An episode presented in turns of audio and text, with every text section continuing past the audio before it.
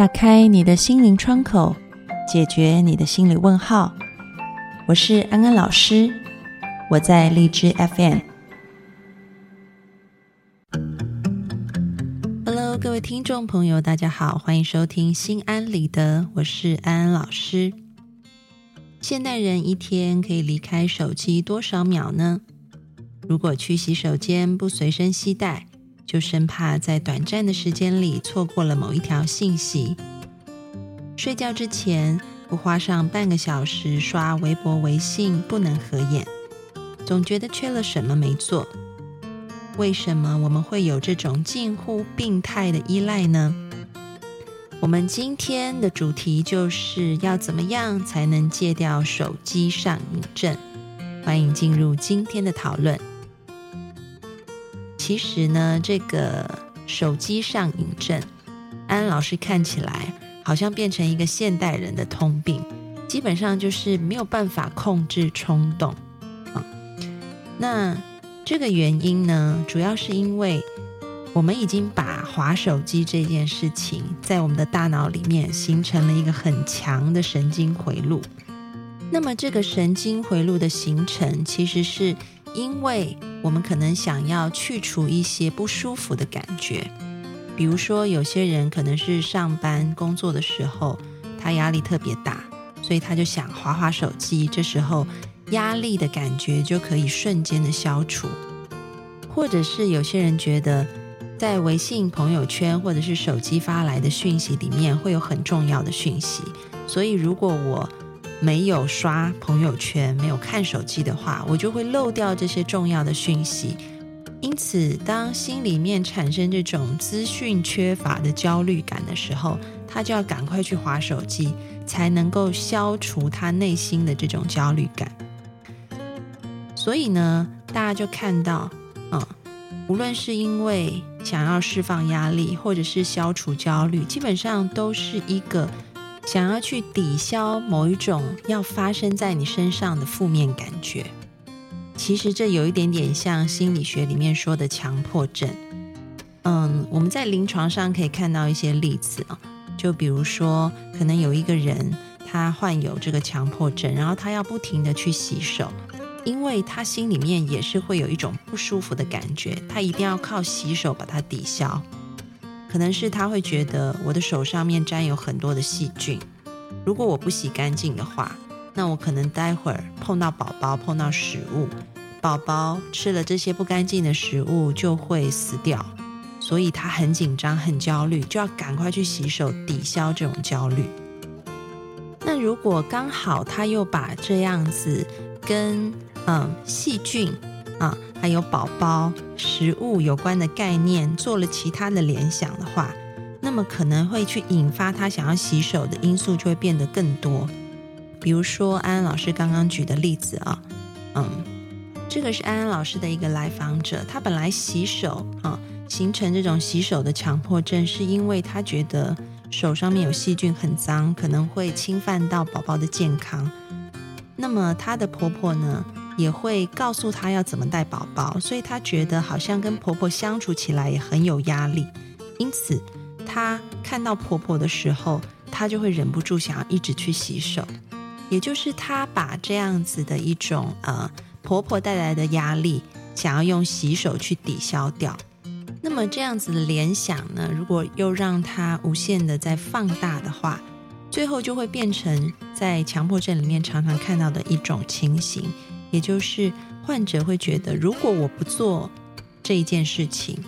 那一定会有坏事发生，所以我必须得做啊！如果不做的话，他们就非常担心有坏事情发生。比如说刚刚说到来访者，他会把这件事情再放大到他的婚姻里面去，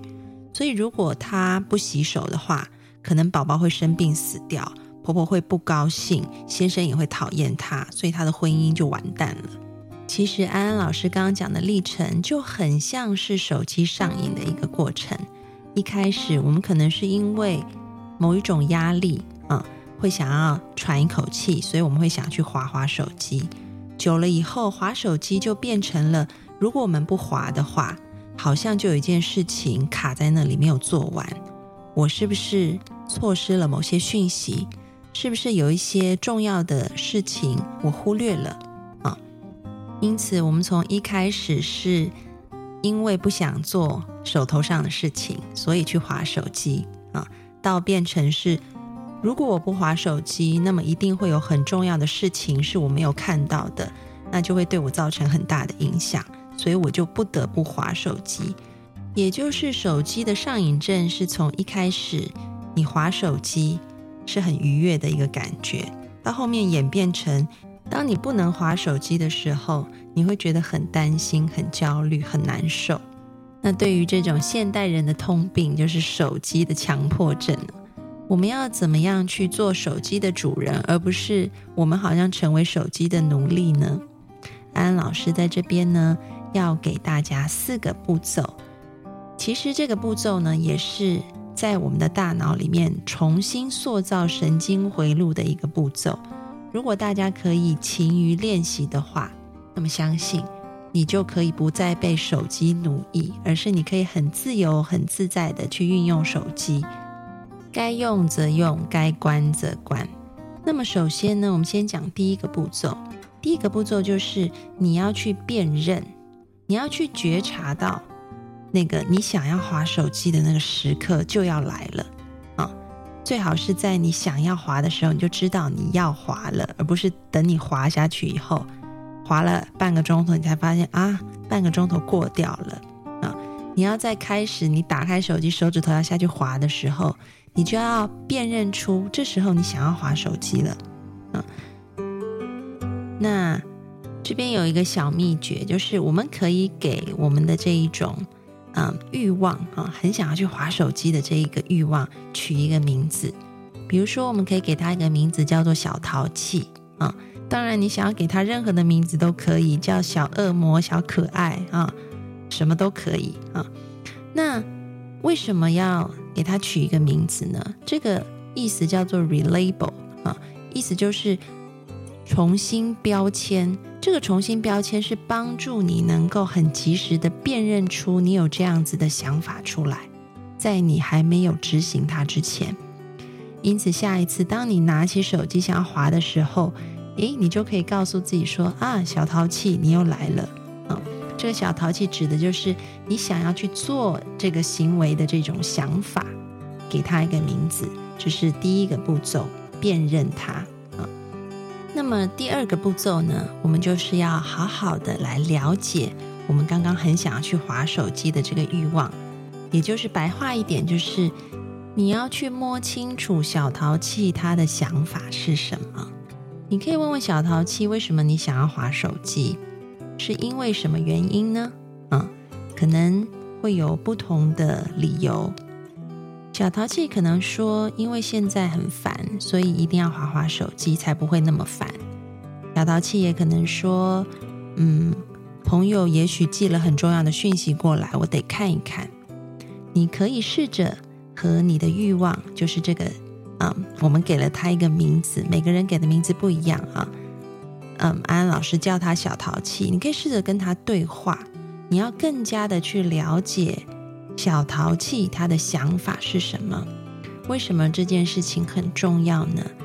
因为很多时候，我们都把自己和自己的想法画上了等号，也就是我的想法就等于我啊。但其实不是的，你不等于你的想法，你也不是你的想法，是你创造了你的想法。你和你的想法是不一样的存在体，嗯，但是大部分的人，我们大部分时候都觉得这两件事是一样的，所以我们常常被我们的欲望、被我们的恐惧、被我们的冲动牵着走，就是因为我们没有从里面分离出来，去看原来我拥有我的想法，我创造了我的想法，但是我不等同于我的想法。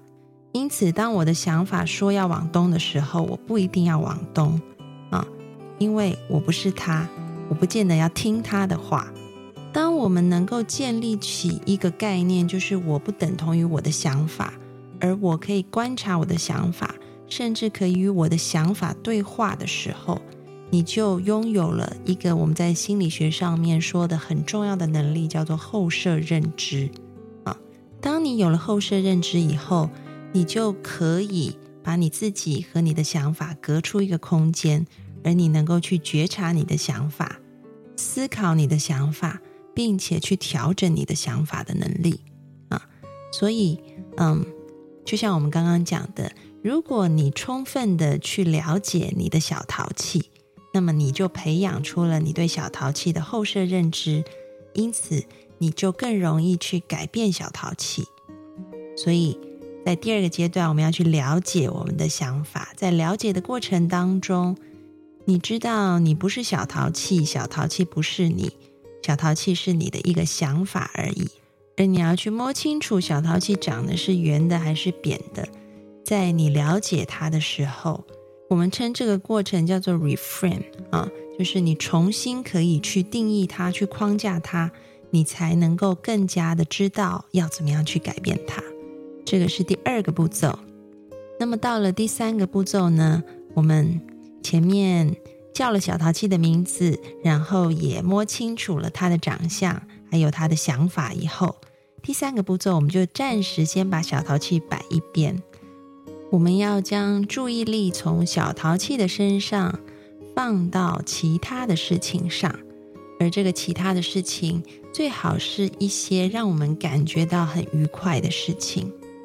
比如说，你在上班的时候很想划手机，这时候呢，刚刚我们做了前面两个步骤以后，你就可以去茶水间泡一杯香浓的茶或咖啡，犒赏自己一下，让自己放松一下。又或者是你可以和旁边的同事说：“诶，我们来讨论一下啊，有一个计划案，好像感觉很有趣啊。”你可以找一些其他的事情，让你暂时把焦点从小淘气的身上转移到一些令你会有兴趣，然后你做起来也感觉蛮愉悦的事情上。其实这第三个步骤是在帮助我们建立一个新的神经通道，让我们知道。如果我们遇到一些刺激，比如说是有压力，或者是觉得焦虑的感觉的时候，我们不见得要用滑手机，不见得一定要让小淘气出来做主，我们也可以找到另外一条路，找到另外的做法来帮助我们减低这种焦虑的感觉，或者是有压力的感觉。有时候我们给我们的想法越多的关注。就像是给一个东西越多的能量一样，它会越长越大。对于那些我们想要改变的想法，我们必须要去看见它、了解它，但是我们不需要去认同它、去给它关注、去养大它，这是不需要的啊。所以在第三个部分，我们就是要 refocus 啊，重新把我们的专注力聚焦在一个能够让我们感觉到愉悦、有趣的事情上。为我们的大脑建立一条新的神经回路。那么进行到最后一个第四个步骤呢，就是我们要来看看我们和小淘气之间有没有出现一些变化，或者是小淘气本身是不是出现了一些变化。你会发现，经过前面三个步骤以后，好像你和小淘气之间能够拉出一个空间来，你可以知道。你是你，他是他，你不一定要被他给控制。另外，你可能也会发现，小淘气他讲话的声音和力度好像都变小了，他好像对你的影响力也没有那么大了。当你发现了这件事情以后，你等于就是在帮你的这个想法做了一个 revalue 的过程。也就是，当你发现你的想法会变化的时候，你可以重新去评价它，它对你的影响力是可以有变化的，并不是固定不变的，是可以减弱和缩小的。那么下一次当小淘气又来找你的时候，你就知道说啊，看起来是张牙舞爪的小淘气，事实上就是虚张声势，它没有那么可怕。而我也知道要怎么搞定它了。那你形成了一个新的评价以后，你就更有信心，知道要怎么样去处理这种手机上瘾的问题。那么这四个步骤就是安安老师今天要给听众朋友改善手机强迫症的秘诀。所以今天的安心金句就是：你不是你的想法，别被想法牵着走。你要学习好好的管理和创造你的想法，做想法的好主人。各位听众朋友们，听完了今天的节目，是不是现在你的脑子里面也出现了好多的想法？有小淘气、小顽皮、小可爱、小恶魔。嗯，安安老师非常欢迎你们把它呈现在我们心安理得的留言讨论区里面，看看他们在这里会蹦出什么样的火花。欢迎你们的想法来留言呢。